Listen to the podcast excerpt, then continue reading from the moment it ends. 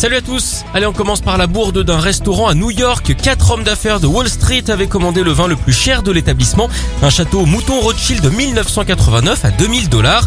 Mais les serveurs se sont plantés et l'ont donné à un jeune couple qui lui avait commandé la bouteille la moins chère du resto à 18 dollars. Ils ont en fait inversé les deux commandes. Heureusement, personne n'est resté en carafe, hein, comme on dit. Et oui, comme les clients des deux tables n'y connaissaient rien, personne ne s'en est rendu compte. Le patron lui a quand même avoué la boulette à ses clients. Apparemment, tout le monde l'a bien pris. D'ailleurs, vous connaissez sans doute la chanteuse préférée des amateurs de printemps et de bon vin, Avril Lavigne. Et puis on termine par ce club libertin obligé de fermer ses portes dans le nord de la France. Et oui, il ne respectait pas les règles de distanciation physique, ça peut se comprendre. Rester à 1m50 de distance pour un câlin, il faut quand même être sacrément gâté par la nature.